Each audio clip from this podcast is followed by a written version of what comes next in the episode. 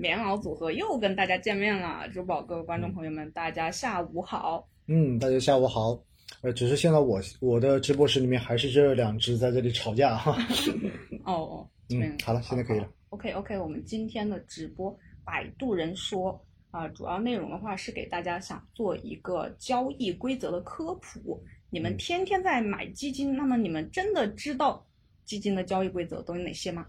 其实我记得我自己在写就是关于基金投资的这个书的过程中间哈，那一开始呢所想到的应该都是写一些比较高大上的，比如说怎么选基金啦，嗯怎么去做投资啦，怎么去管理心态啦。嗯结果呢，后来把这个书稿提交给出版社之后，然后编辑给我反馈说，呃，他们拿出去就是给身边的朋友大概先草草的阅览了一下，嗯然后呢得出的结论是信息量太大，然后接受起来有难度，然后当时我就傻掉了哈，我说。平，因为以我的风格来讲的话，应该是比较容易懂的。嗯结果到后来呢，他们就给我反馈，反馈说原来是身边很多朋友压根不知道基金该怎么买，就是在哪里买，然后到底这个钱是怎么去的，是然后的话呢，买了之后的话到底是怎么样，也就意味着其实很多人对于基金的基本交易规则都不懂。真的是不清楚的。大家呢总是觉得啊，我要买个赚钱的基金就好了，但是如果你连基本规则都不知道，有可能有很多人的话呢，买完之后就觉得上当了。是比如说在呃昨天嗯，我就看到有朋友在问我哈，说为什么我的基金一买进去就开始亏钱，嗯，买进去第一天就开始亏钱，对呀、为什么呢？因为扣了手续费嘛。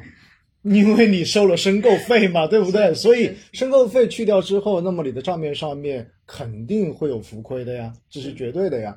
所以哈，我就觉得真的，虽然看上去是非常基础的内容，但实际上对于很多朋友来说，把基金的一些基本交易规则理解清楚，可以帮我们解决很多以后的问题，因为它可以提升你的效率，而不让你把一些精力跟情绪浪费在一些根本就不应该去关注的事情上面。是嗯。是，尤其是像我们的客服，经常会向我们反馈一些问题，嗯。比如说这个用户说。我的支付宝今天扣了我一百块钱，是你们嗯博士扣的，你们怎么回事？是不是在偷我的钱？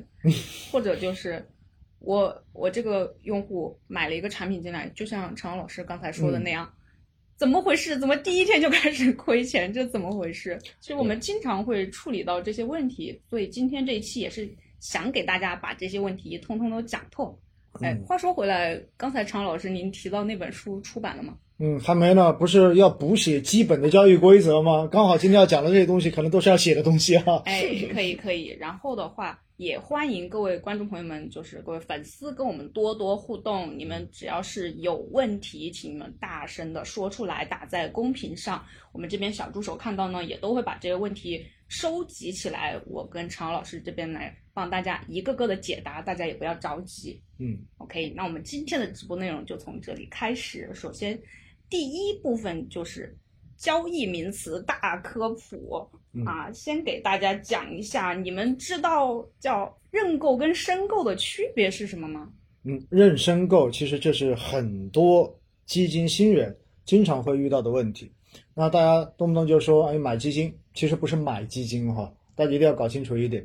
我平时或者说在过去的这十多年中间，因为我在市场上面待了这么久，也管过营销团队。嗯，那当时呢，我给我们的营销队伍，包括给各个渠道，就包括银行啊、券商的朋友们去沟通的时候呢，我经常会说，你不要给你的客户去说你要他们来买基金，为什么呢？买卖是一个。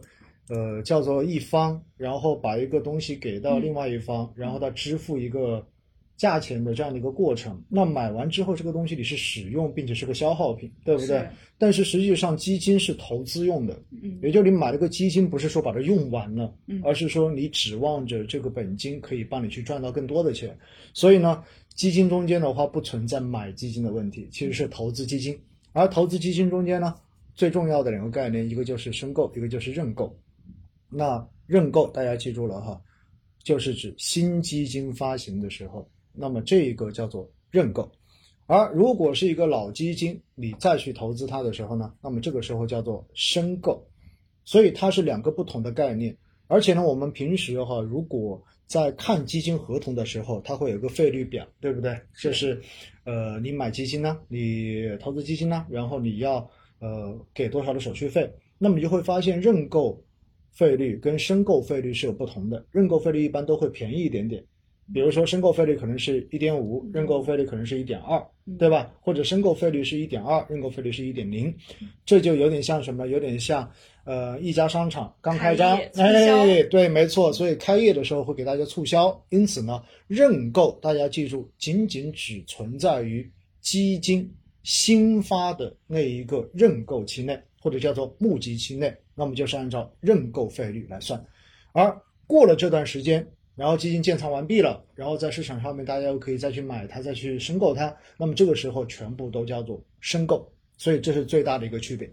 嗯好的，各位小伙伴们，有没有那个接受到刚才陈奥老师讲的知识啊？比如说我们现在新发的博时半导体主题混合 A 这支产品，如果要去买它，就叫认购；其他的开放式产品的一个交易呢，叫申购。嗯并且的话，认购为什么要这样区分？因为认购一般的话，费率的话，相对于申购来说稍微会优惠一些。嗯啊，主要区别在这里。另外的话，我发现很多朋友经常会问我们一个事，就是，呃，我我这边经常会接到接到一个投诉啊，就嗯你买的时候不是说这是开放式产品吗？为什么我买进来之后你不让我赎回？嗯，这个也是针针对新基金经常会有的一个问对，其实这个问题呢，应该说在前几期有一次也讲过这个问题哈。大家记住了，就一般来讲，新基金认购期结束之后，也就是募集结束之后呢，它会有一个建仓的封闭期，所以一般的新基金都会在募集完之后，它真的有一段时间你是没办法做赎回的。嗯原因很简单呢，大家想想看看，基金经理或者说基金公司把这个投资者的钱拿到之后，他是不是要去开户的？比如说我要开股票账户，我要开债券账户，对不对？我可能还要开两融账户等等等等。其实这个开户的过程呢，大概就要花掉一周到两周时间，正常来说哈。那在这个期间的话，其实他是没办法做交易，也不会做投资的。那这个时候你想想看看，如果我就让他已经可以自由的开放申购赎回，那是不是大家的钱在中间叫做毫无效率的跑了一圈，然后就拿走了，对不对？而且的话呢，正常来讲，这一个建仓期哈，就是一般新基金的建仓期最长是不超过六个月，所以呢，新基金的这一个在前面的封闭期，有些的话呢短可能是一个月时间，也许有一些还短一些呢，可能只有一个星期也有，但是大部分呢一般都会是一个月左右的时间，有些的话可能是三个月，我看权益型产品一般好像都是三个月。嗯，对就是一个月或者三个月。那为什么他要规定这样一个时期？因为也就是完成新基金的各种开户的这些工作，并且基金经理要开始建立了他的投资组合，已经开始有一定的仓位了。那么这个时候的话呢，再把它打开，就相对而言，大家后面的申购赎回的话，跟最终你所看到的那个结果不会差距太远。啥意思呢？大家想想看看哈，一开始基金发完之后，基金经理手里拿的全都是现金，那现金就意味着它基本上不会有任何其他的证券。那如果市场这个时候涨跟跌，你会发现这只新基金可能都不会跟着涨，也不会跟着跌的。当然，有很多人就会说了，如果这个时候市场跌，那还是蛮爽的，对不对？因为它就不跌嘛。但是涨，你会觉得，哎，它怎么也不跟着涨？没办法，因为它有一个过程，它有一个过程。所以呢，你会发现哈，在新基金的封闭期内呢，它是不会公每天公布净值的，因为仓位变化太大，对对吧？因为它有可能今天是零仓位，明天就百分之十的仓位了，加了十个点，这是有可能的。看的就大家心情激荡起伏。对啊，但是你如果正常运作的，比如说股票型基金，最低仓位八成仓位百分之八十，对不对？那可能你最后变每天也就最多变个几个点的仓位而已，就已经算很大了。是对不对？所以呢，大家就知道了，新基金在募集结束之后，首先它会有一个封闭期，建仓的，用来建仓用的。第二呢，在封闭期之内，它是不会每天公布净值的。那么一般的话呢，可能是每周公布一次净值。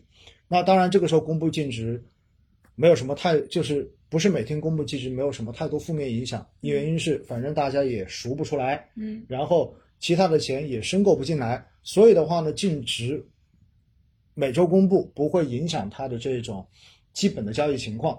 但是如果等到它的新基金建仓的封闭期结束之后，这个时候每天就可以赎回，每天都可以申购了。那么这个时候呢，就必须要每天都有一个单位净值出现了。所以新基金封闭期结束之后，那么正常每天都会公布单位净值。